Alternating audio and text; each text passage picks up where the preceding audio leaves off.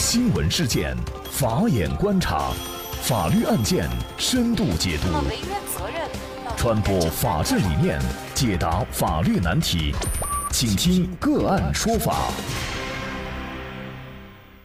大家好，感谢收听个案说法，我是方红。今天呢，我们跟大家来关注宾利索赔案反转，一审判赔车主一千六百五十万元，终审判车主倒赔二十万，究竟是怎么回事？我们先跟大家一起来了解具体的案情。那么，更多的案件解读，也欢迎大家关注个案说法微信公众号。据中国消费者报报道，被媒体称为史上消费维权赔偿金额最高案的贵阳宾利 4S 店和车主的宾利慕尚退一赔三纠纷案，近日有了终审判决。最近，最高人民法院判决，基于适用法律错误的原因。撤销贵州省高级人民法院之前作出的贵阳宾利 4S 店需退一赔三，共赔一千六百五十万的一审判决结果，改判为贵州新贵兴宾利 4S 店赔偿车主十一万元，驳回车主退一赔三的诉求，并由其负责承担高达三十一万三的诉讼费。车主杨先生告了一圈，最终反而赔了二十万。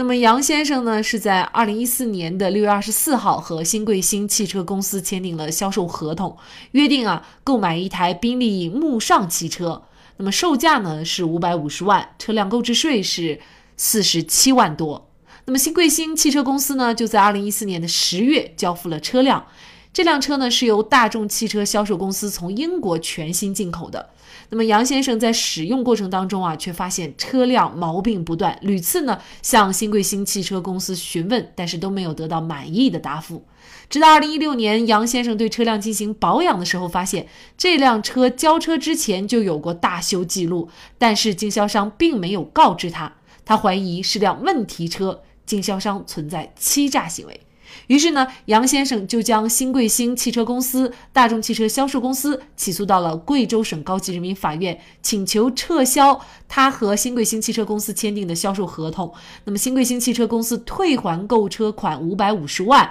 和车辆购置税，一共呢是将近六百万。同时呢，他诉请新贵兴汽车公司支付车辆价款三倍的惩罚性赔偿金一千六百五十万。贵州省高院审理认为啊，案涉的车辆呢是于二零一四年的七月三十号和二零一四年十月八号进行过瑕疵处理和维修。那么新贵兴公司不能证明他已经告知过杨先生相关的情况，可以认定新贵兴汽车公司在车辆交付前故意隐瞒了车辆的前述问题，剥夺了杨先生的知情权和选择权。认为新贵兴汽车公司的行为是构成欺诈的，因此呢，在二零一七年十月，贵州省高院一审就判决新贵兴汽车公司返还杨先生购车款三百八十五万，车辆购置税四百七十万，那么支付杨先生的车辆赔偿金是一千六百五十万元。应该说呢，这是史上非常高额的一个因为欺诈的赔偿案。但是呢，这样的案件显然新贵兴公司是不服的，于是呢就向最高人民法院提起了上诉。最高人民法院最终指定由位于重庆的第五巡回法庭审理此案。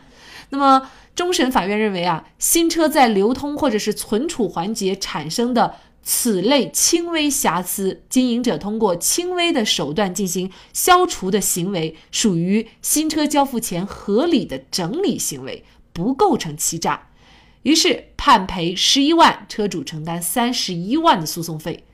那么索赔结局大反转，杨先生获赔从一千六百五十万到倒赔二十万。为什么会出现如此大的差距呢？就这相关一系列的法律问题，今天呢，我们就邀请云南大格律师事务所主任耿学莲律师和我们一起来聊一下。耿律师你好，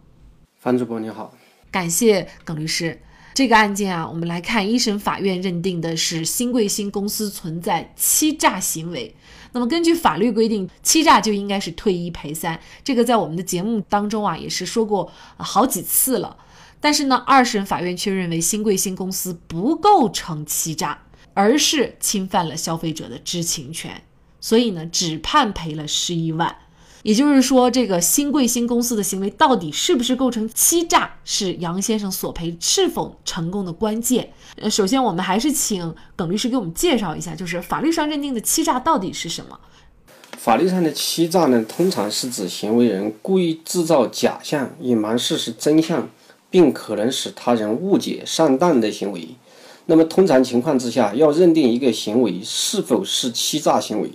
那么至少要能够确定两个条件：一是行为人有欺诈的主观故意；第二是他实施了欺诈的行为。本案当中啊，这个杨先生购车之前呢，车辆就两次出现问题，所以就存在两次的检修记录。但是就这样的一个检修记录呢，呃，新贵新公司他没有如实的告知杨先生，那这个行为是否构成欺诈？怎么来具体的认定呢？就这个问题呢，我个人认为呢，需要查明新贵新公司他为什么不告诉之前的维修或者更换行为后才能进行判定。也就我们刚刚提纲当中说到的，他只是说有两次检修的记录，但是这个新贵新公司呢没有如实的告知杨先生。要确定他这个行为是不是欺诈行为，那么需要查明他为什么不告诉，就要搞清楚他是不是刻意隐瞒。是刻意隐瞒，则是欺诈；如果不是，则不构成欺诈。那么从该案现有的材料来看，那么我认为这个问题我们现在尚不清楚，还不足以下结论。这个是我个人的看法。但是就该案二审的情况来看，我们从二审判决的相关内容当中，还是可以看到，二审判决呢对这个问题还是进行了认定。二审判决他认为啊，本案的这个新贵新公司这个行为。不构成欺诈，他认定的理由是经销商签订合同将该车销售给购车者时，对于车漆瑕疵和窗帘问题呢并不知晓，在交付购车者前，那么经销商对存在的瑕疵和问题处理后，还进行了相应的记载，并将信息上传至购车者可以通过一定途径查询的网络平台。由此呢，他认为这个行为表明经销商并不存在隐瞒信息的明显意图，所以认为该行为呢只是对购车者的知情权产生了一定影响啊，但尚不构成欺诈。应当说，就本案而言，我认为这部分的判定还是有依据的，具有较强的说服力。但我认为这仍然仅仅是法官、法院的一种判断，这种判断呢，还是应该。在销售者说明他为什么不将相关信息告诉消费者之后再展开，否则呢，我认为仍然有主观臆断的嫌疑。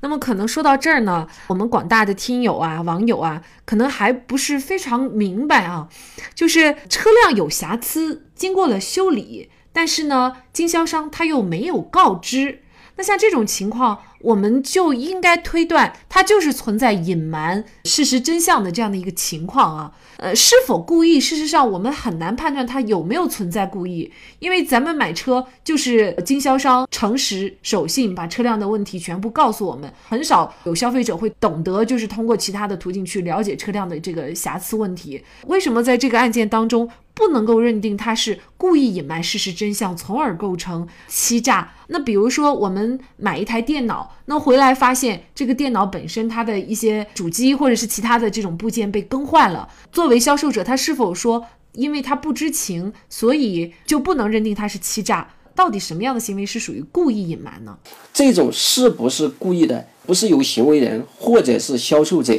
自己说了算的。那么就这种欺诈行为的认定，事实上，作为司法机关在认定的时候，他是要把结合销售者自己所做的辩解陈述，以及案件当中可能存在的其他证据，呃，这个销售者他客观上实施了什么样的行为，要结合起来认定的。也就是说，结合消费者的呃主客观行为的具体表现来加以认定。那么在这种情况之下，我们打个比方。我们经手的案例当中，有的这个车辆销售的过程当中，他是故意把车辆上新的配件换成了旧的配件，拿来当新车的配件来卖的时候，那么你说你不是故意的，那么这个时候说了谁来相信呢？显然这个就不可能这个得到别人的采信。所以呢，我觉得这个呢，就具体认定的过程当中，会根据个案的具体情节，要相互结合、相互印证、相互印证，也不是这个行为人说他不是故意的，那就不是故意的。但同时，在某些场景之下，确实存在这个销售者呢，他把应该告诉消费者的信息，可能没有完整的告诉或者全面的告诉。那么，当这个时候，他的这个行为呢，也许是处于自己对这个行为告诉还是一个不告诉的必要性的判断上的产生分歧，或者呢，也有可能是是因为工作疏忽的原因导致忘记了告诉。那么这种情形呢，也确实有。那么在这种情形之下，他如果不是故意隐瞒消费者，那么要把他认定为非要强加给他说你就是故意隐瞒消费者，那么这也不客观不科学。关键是就他故意隐瞒，但是要对他的故意行为如何认定的情况之下，这个难题怎么解决的问题。那么我想呢，这个问题呢，还是我们刚刚说的，这个也不是销售者他想怎么说就怎么说。那么司法机关在认定他是不是具有。隐瞒的主观故意的时候，会根据案件的具体情节、客观上他自己的行为表现等等这些特征来加以进行认定。嗯，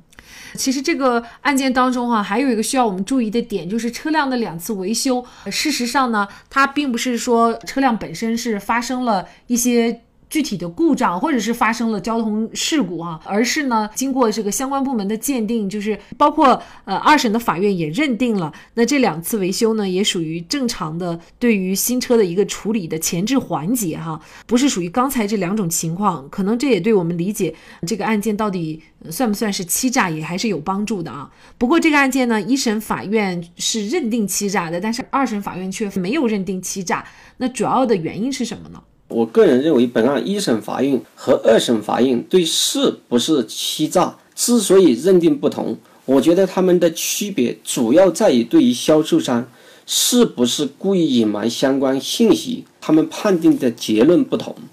那么一审法院也就贵州省高院，他是认为这个新贵星汽车公司不能证明其已告知过杨先生，暗涉车辆进行过瑕疵处理和维修，进而呢就。认定他是故意隐瞒了车辆的前属问题，就构成欺诈。但是其实我们从刚刚这个内容来看，他其实他并没有查明他是为什么不告知，是不是故意不告知，他不告知的理由成不成立？他只是说这个相当于啊，你不能提供证据来证明你已经将这个车辆存在的问题告诉过杨先生了。那么由此呢，就认定你是故意隐瞒车辆的前述问题，构成欺诈。事实上，就是我们说的，他没有查明他到底是为什么不告知，是不是故意不告知，这个是一审法院这个的认定。然后最高院呢，则是认为经销商呢，他是不存在故意隐瞒信息的明显意图，即没有欺诈的故意，从而呢，认为不构成欺诈。所以，一二审法院的区别在这一点认定不同，主要的区别是一审法院没有对这个是不是故意进行了查明，二审呢已经明确了他没有这个欺诈的故意，从而认定他不构成欺诈。那这个案件呢，应该说是一个逆袭哈，呃，相差太大了。我想呢，可能不仅对于杨先生本人难以接受，可能对于很多消费者来说啊，也可能会。存在很多的质疑，那么您怎么看呢？那么这种心态呢，我们非常能够理解，而且客观上说，就经营者和消费者之间的关系而言，大多数情况之下，经营者处于比较强势的地位，所以在法律适用的时候，更多的时候，我个人认为应该加大对经营者的督促和惩罚力度，以促使他们尽可能的遵循诚实信用的基本原则，这个是第一点。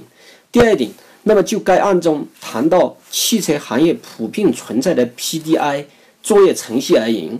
也就是说，他交付前的一个检查程序而言，那么我认为这个检查程序的存在，它的目的是为了确保交给客户的车辆完全符合标准，或者是符合约定，那么是对消费者更加负责任的行为。既然是为了更好的对消费者负责任，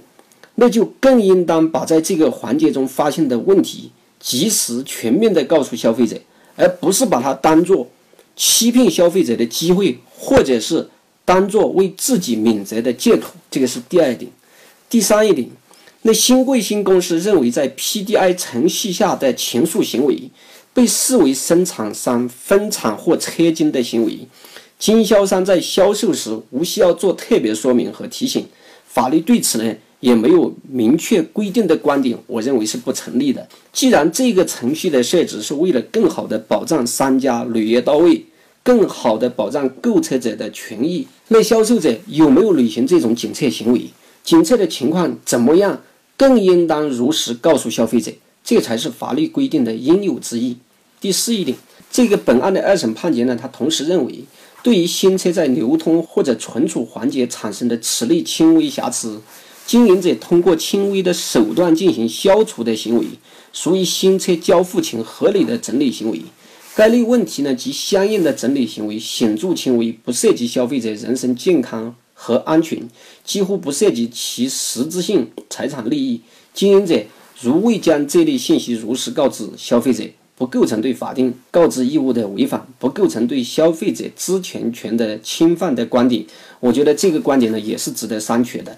因为我们认为呢，诚信经营是经营者全方位的义务，也是法定义务，不应该因为影响的大小而做出告诉或者不告诉的区分，否则呢，这种观点不仅不利于引导商家诚信经营，相反呢。还有可能被不法的商家放大加以利用，对规范市场行为是弊大于利。岂不知有一个道理，叫勿以恶小而为之，勿以善小而不为。嗯，那其实这个案件当中啊，我们还有一点哈，可能会为杨先生啊感到有些委屈。那么就是维权被判赔了十一万，但是事实上他的诉讼费就要三十万。而且呢，还是要他本人来交，兜了一大圈儿，不仅最后没有把钱拿到腰包，而且还赔了二十万。先不说时间和精力上的成本啊，也不说他其他的，比如说律师费这些，他肯定也是要花出去的。那么对于这个问题，您怎么看呢？就打官司而言，我觉得这个是没有办法的事情，这个还得按我们国家诉讼费缴纳办法的相关规定来进行理解。因为这个根据我们国家诉讼费缴纳办法的规定，诉讼费呢它是由败诉方来这个负担，除了胜诉方自愿负担的除外。那么如果是涉及到部分胜诉、部分败诉的，人民法院呢，它根据案件的具体情况决定当事人各自负担的诉讼费用的数额。呃，在这类案件当中，作为司法机关，即便没有考虑支持这个消费者，或者是。支持他全部的诉讼请求，但是我们认为还是应当酌情考虑对商家惩罚适当提高惩罚的力度，至少让他承担大部分诉讼费用。但是作为司法机关适用法律，严格的说，他还是只能按照法律规定或者法规的规定来进行处理。但是这个案件，即便我们从终审的判决也可以看出来，销售方确实是有过错的，就是他侵犯了消费者的知情权。那么，在经销商、销售商存在过错的情况下，这个过错是否应该由消费者来买单呢？消费者杨先生虽然不分胜诉，但实质上却是惨败。如何降低消费者的维权成本，便捷消费者维权，使在消费关系中处于弱势的消费者买得起又能伤得起？需要像这样个案的推动。那另外呢，为了使大家更好的理解欺诈，也欢迎大家关注我们个案说法的微信公众号。那么在今天的这篇文章的推送的最下方，您点击阅读原文就可以获得我们曾经的一期节目，关于玛莎拉蒂经销商构成欺诈被判退一赔三的案件。好，在这里呢，也再一次感谢云南大哥律师事务所主任耿学莲律师。那么大家如果想获得我们节目的图文资料，欢迎您关注“个案说法”的微信公众号，在历史消息当中就可以找到这期节目的全部图文资料。那么大家在生活工作当中遇到一些法律问题呢，也欢迎大家向我们进行咨询。您可以添加幺五九七四八二七四六七这部手机号码的微信号，就可以找到我们，他们都非常的资深、专业和负责任。感谢您的收听，我们下期节目再见。